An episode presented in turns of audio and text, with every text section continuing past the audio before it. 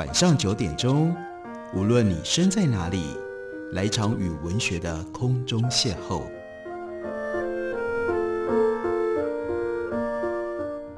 杨照谈书，邀您一同遨游文学世界，认识古今中外的经典之作。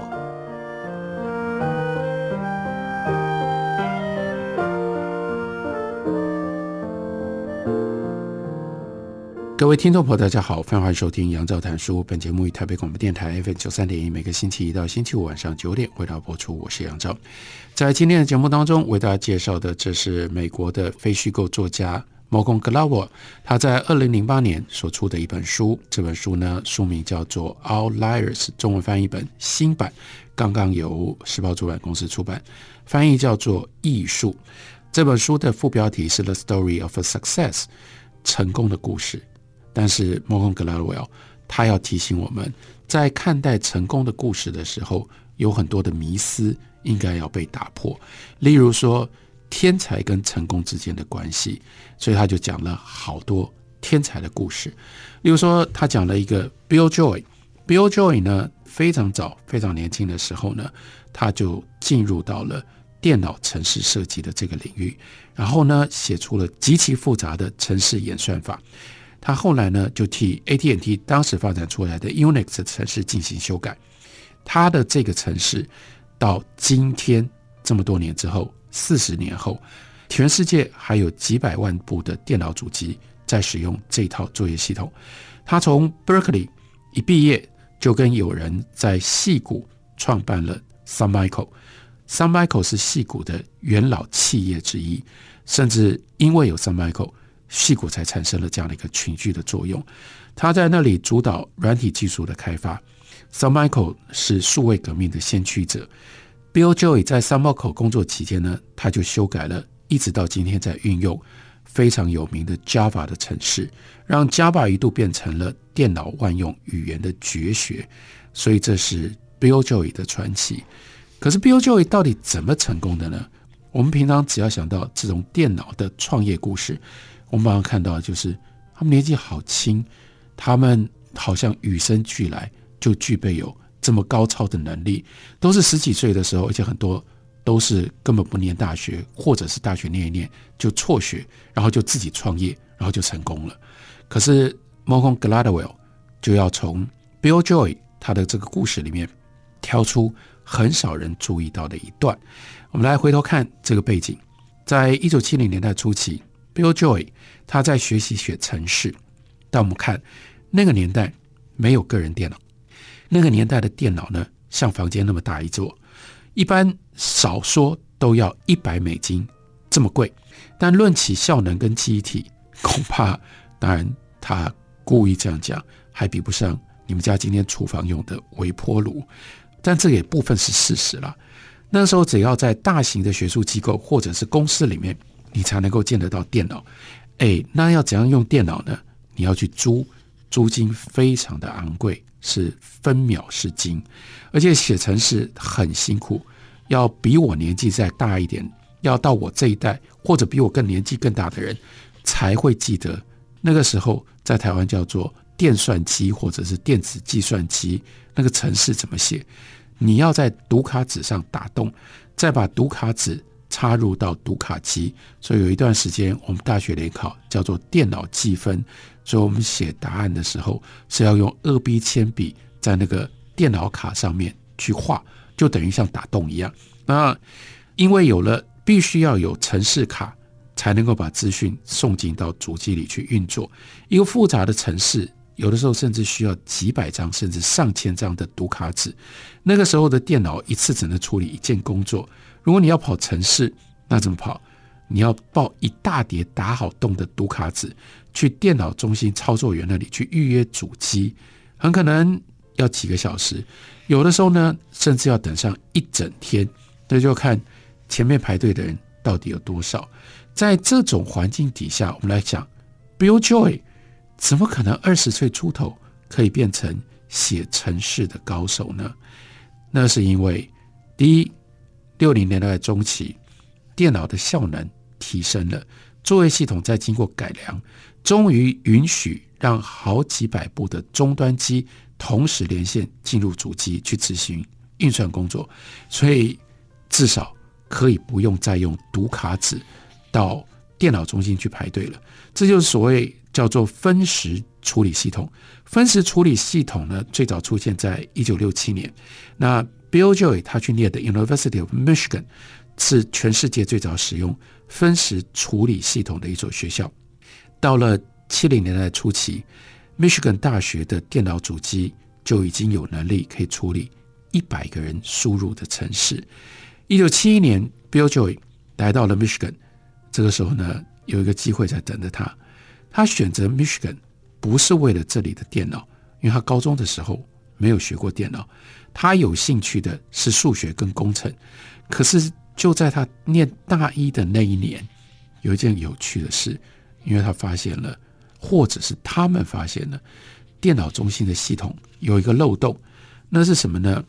密西根大学给每个学生一个在电脑中心使用的账号，但是是要付钱的哦。你用电脑用多少时间，就要扣多少钱。那注册的时候，你要先估算你自己大概用电脑要用多少时间，你要先把钱存到账户里面，存多少才能够用多少，用完了就没了。那可是有人发现，电脑中心的分时系统显然这个程式写的时候有问题，有 bug。因为如果你输入一个特殊的程式，例如说 T 等于 K。这个电脑中心就被卡住，卡住什么？计费系统。只要你知道这个漏洞，你就可以永远坐在那里使用电脑。所以，Bill Joy 他怎么来的？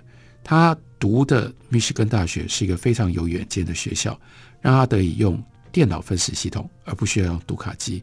其次，密大电脑中心系统有这么一个漏洞，让 Bill Joy 随时可以写程式，没有时间限制。再来，电脑中心二十四小时开放，他可以整夜都待在那里。由于他在电脑中心待的时间够长，他才有可能修改 Unix。Bill Joy 他决定聪明，这当然重要，但不要忘了，他说我在密大每一天花在写程式的时间八到十个小时，去了 Berkeley 更是没日没夜的写。住的地方有一部终端机，每天写程式。写到半夜两三点，不时就在键盘上睡着了。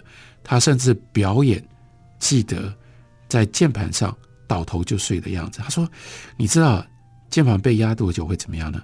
会发出哔哔哔哔的声音。我被哔哔声叫起来，又继续打，然后又砰的一声倒在键盘上。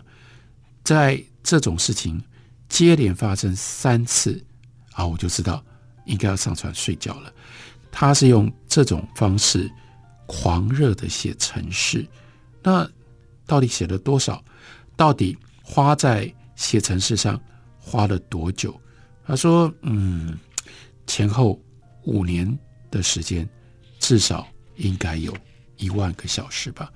所以一万小时的原则，对于像 Bill Joy，或者是书里面提到的另外一个 Bill Bill Gates。”其实都同样适用的，他们没有天才到不需要经过练习就懂得怎么写电脑程式。不，如果他们没有花这么多的时间在写电脑程式上，他们也不可能有这样的成功的故事。再来，在《Outliers》这本书里面，另外一个艺术奇特的因素，我们也应该要知道，看到成功故事的时候，首先，Malcolm Gladwell 给了我们一个大表，大表是什么呢？是给我们古往今来最富有的人。当然，这不可能很准确了，因为必须要换算不同时代的币值。但是呢，反正有人费了很大的力气，跟历史学家合作，尽可能的把它排出来。这个大表呢，排出了古往今来最富有的七十五个人。我想，光是这个表，大家可能就会想要去找这本书来看一下吧。第一名的是谁？第一名的是 J.D. Rockefeller，洛克菲勒。他的资产呢，依照当下现在的美金换算的话，三千一百八十三亿。第二名是谁？Andrew Carnegie，两千九百八十三亿。第三名是俄罗斯罗曼诺夫王朝的沙皇尼古拉斯二世。第四名呢是 Vanderbilt。OK，这样一路排下来，排下来，大家可能会有兴趣的，现在活着的人，例如说伊丽莎白一世，英国女皇排第十五名，她的资产呢是一千四百二十九亿。在排行榜上有一个中国人，大家可以猜猜看是谁？是宋子文，他的资产六百七十八亿美金。好。关键在哪里？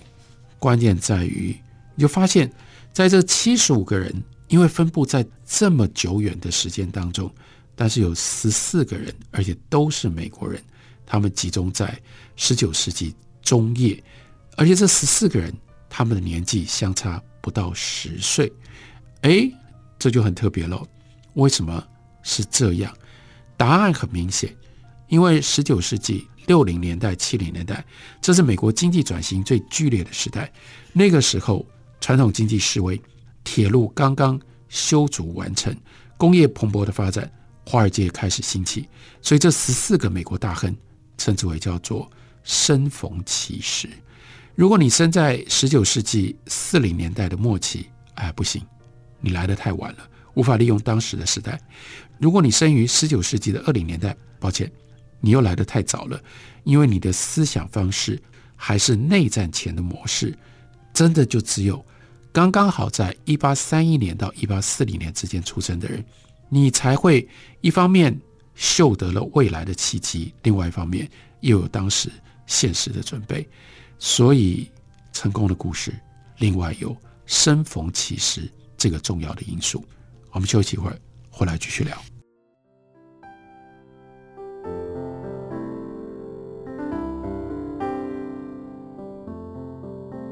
听见台北的声音，拥有颗热情的心，有爱与梦想的电台，台北广播 FM 九三点一。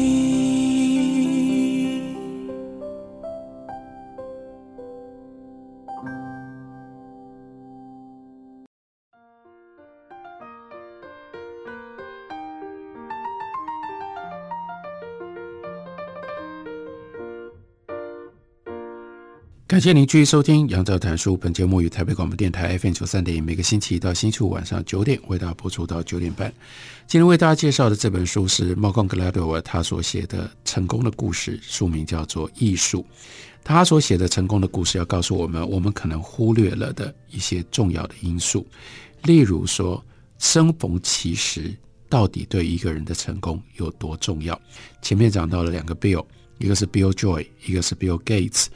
他们都是我们今天看到叫做电脑奇才，在电脑的变化跟发展上面有了不起成就的天才。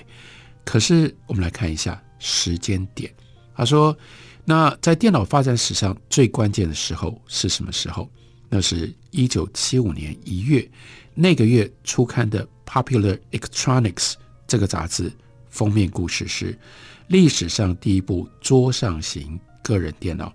Altair AT800 诞生了，斗大的标题写着“大突破”，史上第一部可以和商用机种相抗衡的迷你电脑，可以在自己家里组装，价格三百九十七美金。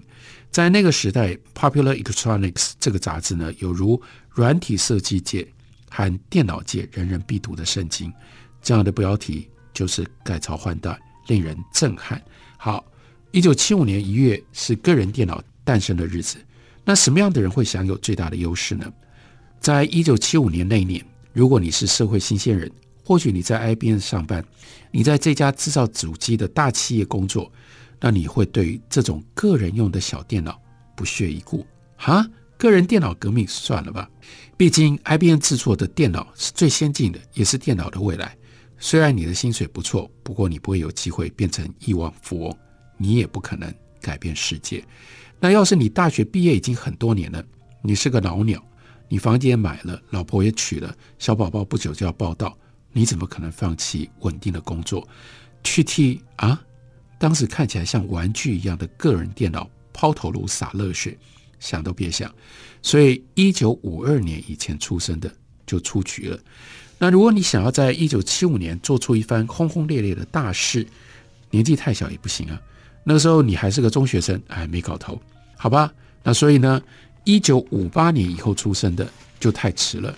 所以能够在一九七五年恭逢电脑革命风潮，年纪不太大又不太小，最理想的年纪是什么？二十岁到二十一岁，也就是换算一下，一九五四年或者是一九五五年的出生。来，Bill Gates 是哪一年出生的？一九五五年十月二十八日。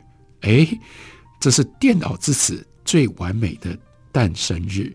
接下来我们看到，当年在中学。就是 Bill Gates 的最要好的朋友 Paul Allen，他们两个人一起加入电脑社。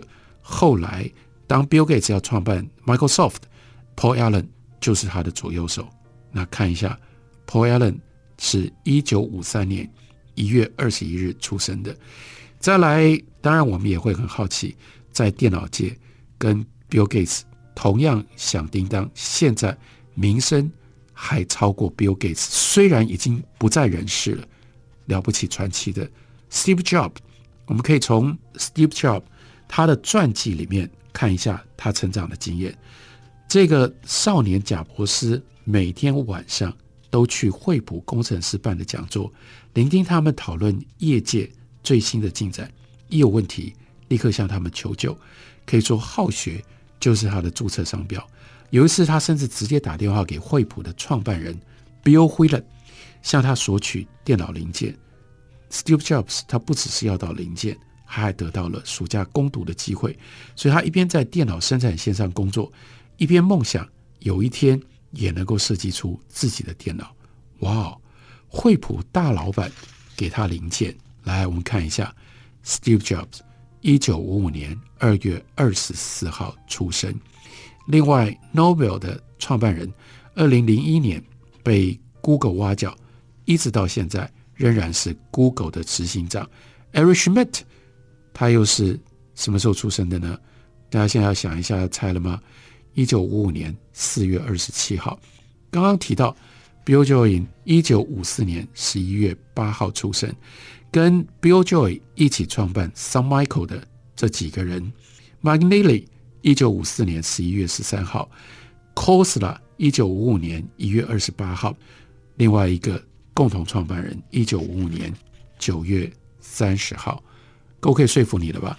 如果你不是那一段时间出生，你现在在那里羡慕这些人当年创业，他们的头脑、他们的创意，可是 Malcolm Gladwell 特别告诉你，天才必须要在对的时候出生，要不然你就没有机会了。再下来，书里面又告诉我们什么叫做天才，或者是天才要够多天才。